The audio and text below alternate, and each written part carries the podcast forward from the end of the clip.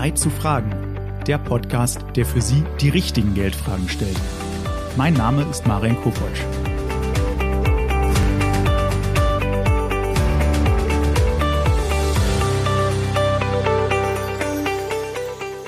In der heutigen Ausgabe von Zeit zu fragen geht es um die wichtige Fragestellung Mieten oder kaufen. Kann ich mir eine Immobilie überhaupt leisten? Deswegen möchte ich unseren Experten heute fragen, wie viel Eigenkapital brauche ich überhaupt für den Immobilienkauf? Welche Nebenkosten kommen auf mich zu? Gibt es Fördermöglichkeiten, die ich bekomme? Lohnt sich eine Immobilie auch einfach als Kapitalanlage oder bin ich manchmal als Mieter nicht einfach besser gestellt? Dafür sitzt heute Oliver Hahn bei mir.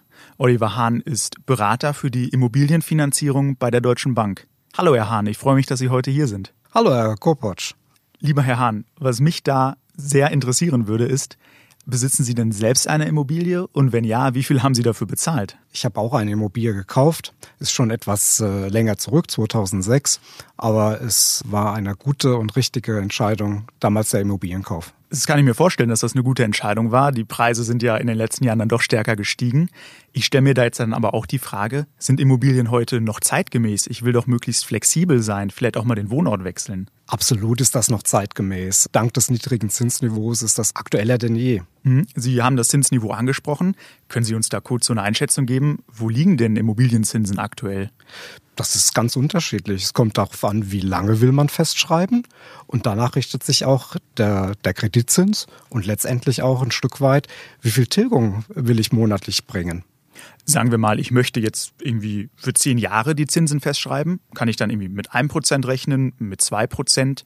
Also ein Prozent, da liegen Sie gar nicht so weit okay. davon entfernt. Es ist sogar noch etwas günstiger. Mhm. Und wenn man jetzt eine längere Zinsbindung wählt, dann wird es etwas teurer, aber auch das, es ist total überschaubar für meine Begriffe. Wenn ich jetzt nochmal zurückschaue, als ich damals gekauft habe, da musste ich zu 4,5 Prozent musste ich finanzieren. Okay, also das waren auf jeden Fall noch deutlich höhere Preise. Das heißt, je länger ich meine Immobilie finanzieren möchte, desto höher dürfte der Zins werden. Habe ich das richtig verstanden? Also bei 20 Jahren ist es höher als bei 10. So kann man das sagen. Okay, und Sie haben die Tilgung angesprochen. Die Tilgung ist doch die Summe, die ich direkt für die Immobilie abbezahlen muss, also ohne die Zinskosten bei der Bank. Stimmt das so? Ich habe mit der Bank ja eine monatliche Rate vereinbart und mhm. in dieser monatlichen Rate, da ist Zins und Tilgung ist da inkludiert wie finde ich denn raus, gerade jetzt bei den gestiegenen Preisen, wie viel Tilgungen und Zinsen ich mir überhaupt leisten kann? Kann ich das irgendwie berechnen? Gibt es da Faustformeln?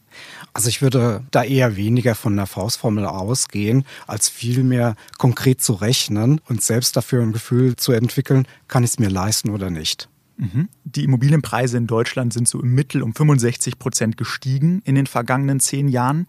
Aber jetzt denke ich mir mal in Großstädten wie München, Frankfurt, da sind die Preise ja doch deutlich stärker gestiegen als auf dem Land. Oder täuscht mich dieser Eindruck? Nein, das ist so. Das ist auch der Wohnungsnot geschuldet in den Großstädten und letztendlich auch der großen Nachfrage. Das muss man einfach so hinnehmen im Moment, ja. Also würden Sie dann aber auch sagen, okay, es kann sich trotzdem noch lohnen, auch in so Städten wie München noch eine Immobilie zu erwerben? Ja, weil ich wohne in München, so, und das kann jetzt gut sein, kann jetzt schlecht sein. Ich sehe halt nur, dass die Immobilienpreise also wirklich stark gestiegen sind. Unter einer Million geht da oft bei einem Haus überhaupt nichts mehr. Wie finde ich denn jetzt raus, trotz der niedrigen Zinsen, ob ich mir das jetzt dann auch wirklich leisten kann? Da hilft der Bankberater letztendlich und gemeinsam, wenn man da miteinander die Rechnung mal aufmacht, was habe ich an Eigenkapital, was kann ich aber auch monatlich ausgeben, findet man sehr schnell eine Lösung. Sie sprechen das Eigenkapital an. Da spukt ja immer so eine Zahl von 20 Prozent umher. Also man sollte, wenn man ein Haus kaufen möchte, das 500.000 kostet, 100.000 schon haben. Stimmt das und wofür ist diese Faustformel überhaupt gut? Pauschal kann man das sagen. Und das kommt irgendwo von der traditionellen Denke her, dass man 20 Prozent Eigenkapital haben sollte. Aber auch da gibt es nicht unbedingt die Richtschnur, denn wenn ich heute schaue, wie sieht der Finanzierungsalltag aus, gibt es auch rechts und links andere Beispiele. Und von der Seite her macht da absolut Sinn, dass man miteinander spricht, dass man gemeinsam einfach mal den Status quo aufnimmt und sich anschaut, wie könnte das aussehen, wenn man so ein Vorhaben realisiert. Also kommen da auch Menschen zu Ihnen, die sagen, okay, ich brauche wirklich 100 Prozent der Summe für meine Immobilie. Das gibt es heutzutage auch, ja. Was sagen Sie in so einem Fall dann? Es kommt drauf an. Okay, also es ist nicht ausgeschlossen, auch sich einfach den kompletten Betrag zu leihen von der Bank. Nicht unbedingt, denn es ist letztendlich eine Gesamtaufnahme und ich muss irgendwo sehen, kann man das monatlich bedienen und bezahlen und danach richtet sich alles. Muss ich denn, wenn ich jetzt mir wirklich 100 Prozent leihen will, irgendwie mit mehr Kosten von Seiten der Bank rechnen? Weil in meinen Augen ist das ja schon irgendwie ein bisschen mehr Risiko für die Bank dann auch. Das ist so. Grundsätzlich ist da ein Zusammenspiel zwischen dem, was, äh, wie beteiligt man sich als Kunde mit Eigenkapital an der Finanzierung, an dem ganzen Vorhaben. Und je mehr ich da reinbringe als Eigenkapital, umso bessere Konditionen kann ich irgendwo auch verlangen. Und wenn ich weniger Eigenkapital mitbringe, demzufolge wird der Zinssatz, das Preisschild etwas teurer. Also kann man jetzt schon mal so festhalten, ja, die Zinsen sind im Moment auch für Immobilien sind niedrig, also man kann sich Immobilien leisten.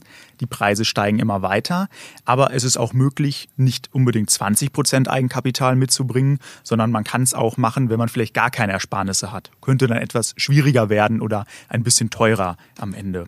Wie Sie es sagen, also schwieriger wird das ja, denn man muss es sehen. Ähm, grundsätzlich, je mehr Eigenkapital, desto besser. Wenn Eigenkapital überhaupt nicht vorhanden ist, dann ist das natürlich schwierig, weil grundsätzlich sollte man auch die Nebenkosten aus Eigenkapital irgendwo tragen. Wie hoch sind diese Nebenkosten?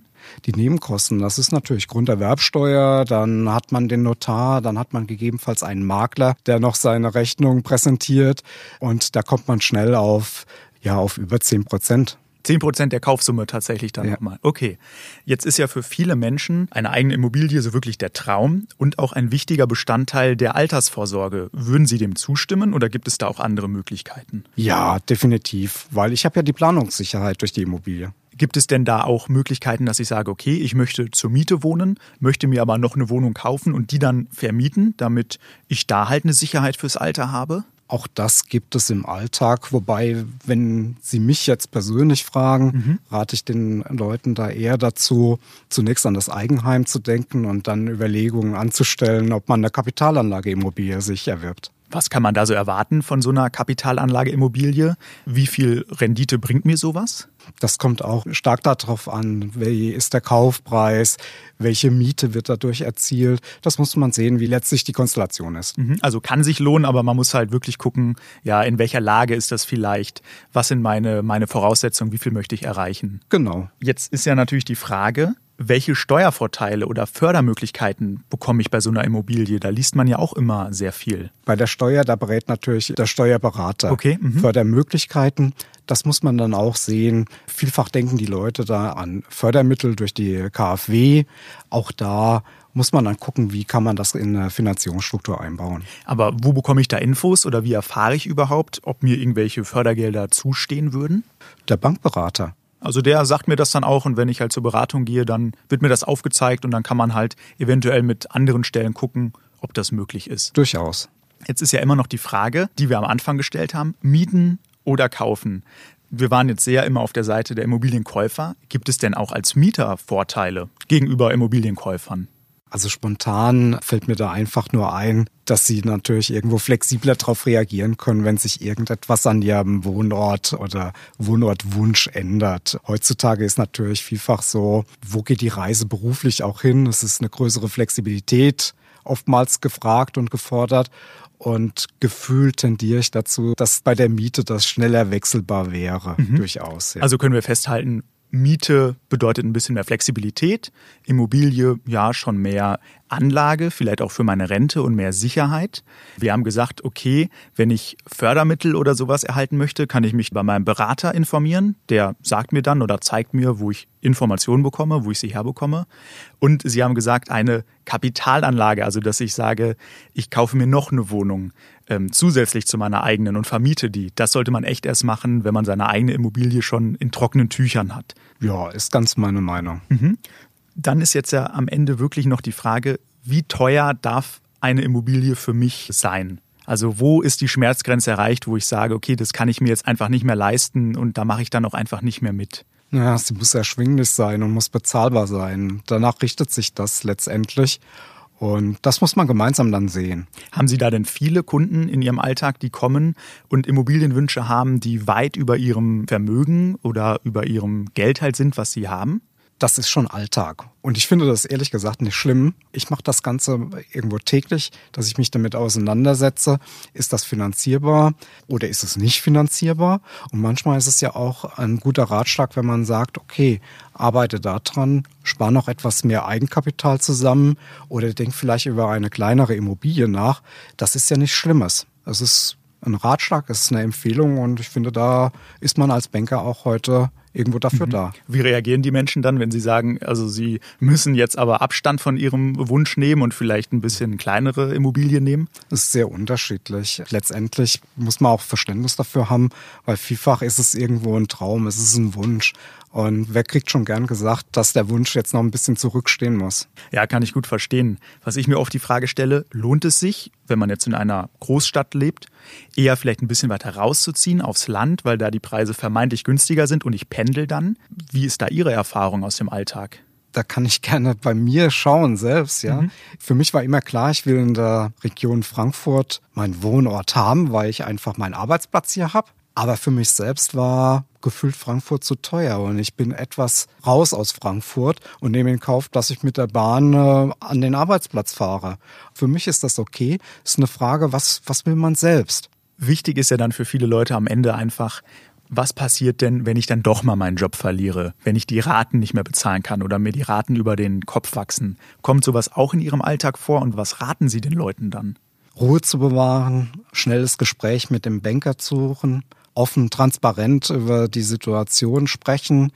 Und gemeinsam, da bin ich mir ziemlich sicher, findet man dann auch einen Weg und, ein, und eine Lösung. Was sind denn dann jetzt bei diesem gesamten Immobilienthema die drei wichtigsten Dinge, auf die jemand achten sollte, wenn er sich eine Immobilie leisten möchte? Also gibt es da so einen Step-by-Step-Plan? Was, was kommt zuerst? Zuerst schauen, dass man, dass man Eigenkapital irgendwo parat hat und das einbringen kann in die Finanzierung. Gespräch mit der Bank suchen, solide drüber nachdenken, was will ich, was ist mir wichtig für die Finanzierung, bin ich da ein Sicherheitstyp, sprich will lange Planungssicherheit haben oder bin ich da eher ein anderer Typ, für den andere Dinge wichtiger sind, Flexibilität beispielsweise. Und dann last but not least, dass man einfach für sich selbst auch die Dokumente parat hat, die dann eine Bank will, für letztendlich dann auch die Finanzierung umzusetzen. Welche Dokumente wären das zum Beispiel, die man zur Bank direkt mitbringen sollte? Wenn ich jetzt bei Ihnen schaue, Sie sind angestellt, dann wären das die letzten zwei Gehaltsabrechnungen, die Gehaltsabrechnung vom Dezember des Vorjahres, ein Kontoauszug über das Eigenkapital. Und wenn Sie für sich selbst auch noch eine Aufstellung haben, was haben Sie für Einnahmen, für Ausgaben, dann wäre das unheimlich hilfreich und man kann direkt loslegen. Lieber Herr Hahn, vielen Dank für die ganzen tollen Infos, die Sie mir und den Zuhörern jetzt heute gegeben haben. Ich denke, wir wissen jetzt alle besser, wie wir an das Thema Immobilienkauf herangehen und bedanke mich ganz herzlich bei Ihnen für dieses Gespräch. Gerne, Herr Kopotsch.